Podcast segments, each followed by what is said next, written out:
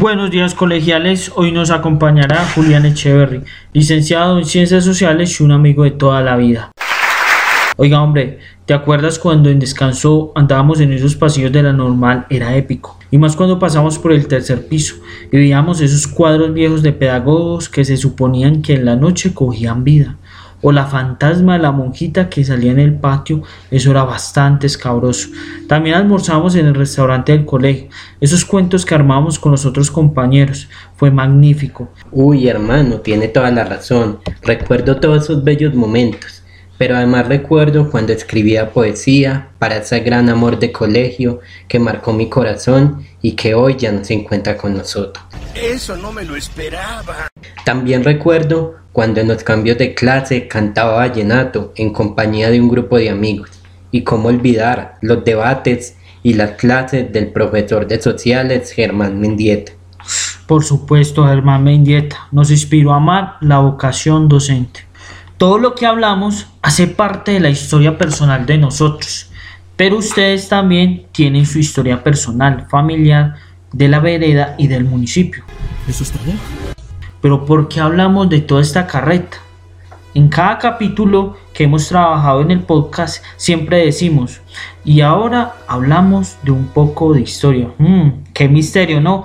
Pues vamos a conocer qué es la historia y con qué se come. Algunos centímetros más tarde. Tranquilos, estar atentos y verán lo mágico y especial que traemos para este día. Comencemos. La historia es comúnmente definida como la disciplina que estudia y expone de acuerdo con determinados principios y métodos los acontecimientos y hechos que pertenecen al tiempo pasado y que constituyen el desarrollo de la humanidad desde sus orígenes hasta el momento presente. A ver, a ver, ¿qué pasó? No, pero suena muy enredado eso. No os preocupéis si su vida se ha recorrido por el tiempo y sus grandes aventuras. Pero ¿cómo vamos a hablar del pasado si ni siquiera vivimos en el tiempo? Eso me parece una locura, hombre. Es una muy buena pregunta, la verdad, y no sé qué contestarte.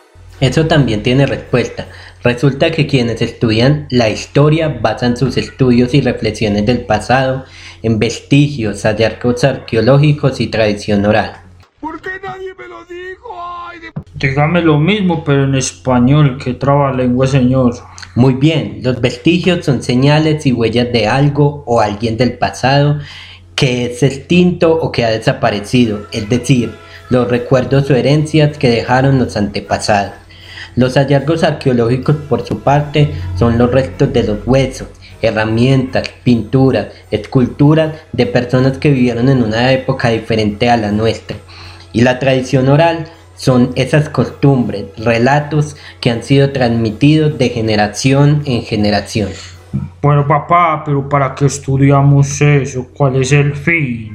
Se dice que quien no conoce la historia está condenado a repetirla. Creo que es muy obvio que sí. Pero hoy les digo, la historia no se repite porque no es cíclica. Los actores son distintos y la época histórica también. ¿Coincidencia? No lo creo. Entonces, ¿para qué estudiar la historia y los hechos del pasado? Conocer la historia para no recurrir en los mismos errores de los antepasados. En palabras de Joaquín Prats, profesor de historia de la Universidad de Barcelona, la historia es cada vez más necesaria para formar personas con criterio. Pero no es necesario que lo diga Pras para que sea así. Ah, no, es que en este país si nadie lo dice, nadie lo cree. El estudio de la historia sirve para comprender el presente, para saber de dónde venimos y para proyectarnos hacia dónde queremos ir. Además nos hace sujetos pensantes que se cuestionan sobre su realidad y son agentes de cambio para mejorar nuestro presente y futuro. ¿Alguien, por favor, quiere pensar en los niños? Ah, vea pues, eso está como interesante, pero la historia es igual en todo el mundo. Esa es una excelente pregunta. No, la historia universal se divide de acuerdo a la cultura de los territorios en dos grandes bloques, conocidos como la historia de Oriente y la historia occidental. ¿Y en qué se diferencia pues los dos? Invitemos a Confucio para que nos cuente sobre el Oriente. Entonces hay que hablar del próximo medio y extremo oriente, aunque si queremos acción, en las últimas décadas les presento a los revoltosos que son los del próximo Medio Oriente y los más pacíficos y tranquis les presento a los del Extremo Oriente. Los niños necesitan un héroe. Listo, muchas gracias Confucio por su participación. Y bueno, entonces continuamos. Digamos entonces con los que mantienen con la adrenalina a mil por hora. Son los del Medio Oriente, claramente marcado por los conflictos por el territorio del petróleo. Además que se encuentra en un punto álgido histórico, que enfrenta abiertamente no solo a occidentes con islamistas, sino también a sunitas contra chiitas. O sea, pelean entre ellos mismos. Esta cosa es real, hijo. Ahora no podemos reducir la historia del Medio Oriente a los conflictos y a la guerra, ya que tiene una serie de acontecimientos que marcaron la historia, por ejemplo el nacimiento de Jesucristo, un personaje que partió la historia en dos, además fue la cuna de las grandes civilizaciones del pasado y la gran bonanza petrolera. ¿Listo? Seguimos con los países eh, más tranquilos en el momento actual, porque antes de que se daban duro con guerras y peleas. El Oriente Extremo queda una zona geográfica de muchos contrastes aproximadamente 49 países, pero los más representativos en el pasado era China y la India. China, donde nació Confucio, fue dominada por dinastías que manejaban el poder político y religioso, y después se volvieron un imperio de Qin Huang. Que hábleme paisingues, no se le entiende nada a mi hijito. Pues este hombre dijo que hicieran carreteras y realizaran la gran muralla china, porque estaban mamados de que los mongoles los atacaran más que los rusos. Esa gente sí que era fastidiosa. Cuando quieran, vayan a la tierra de Confucio para que coman variada carne de todo tipo. También hay que hablar de Lao Tse-tung. Fue un inventor de un rollo extraño que hablaba de vivir en armonía con la naturaleza.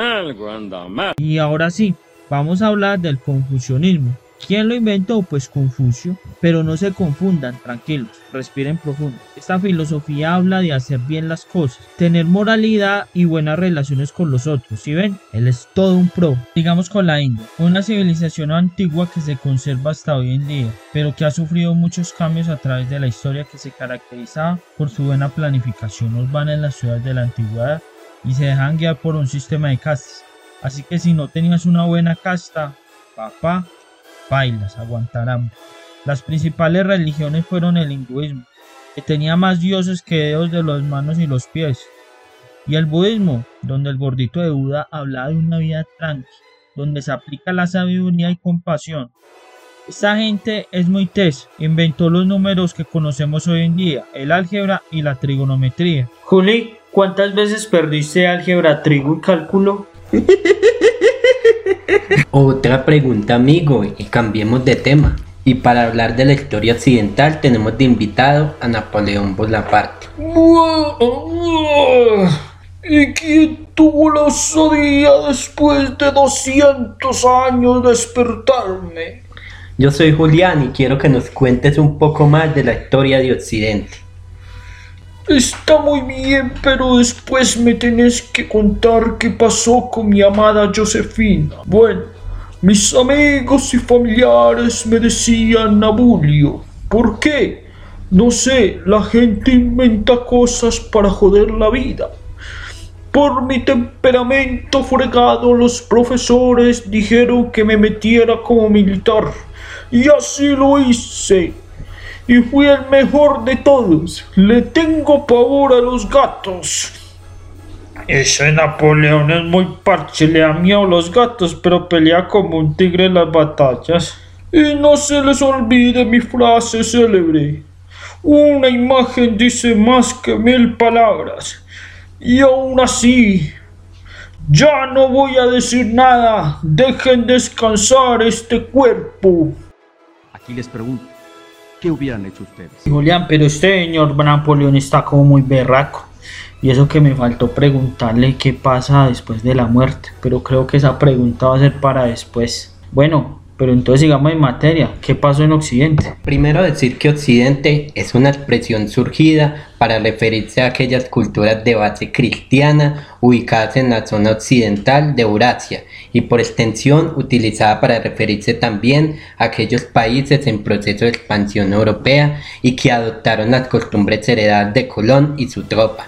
Es decir, El concepto amplio de Occidente se da gracias a un proceso de aculturación de los países a cargo de las grandes potencias europeas en su afán por extenderse territorialmente. No había otra manera. Por otro lado, la historia occidental está marcada por un proceso de colonización y derramamiento de sangre, y es común a lo largo de la historia ver la confrontación de carácter cultural y sobre todo religioso entre Occidente y Oriente. ¡Llamen a la policía!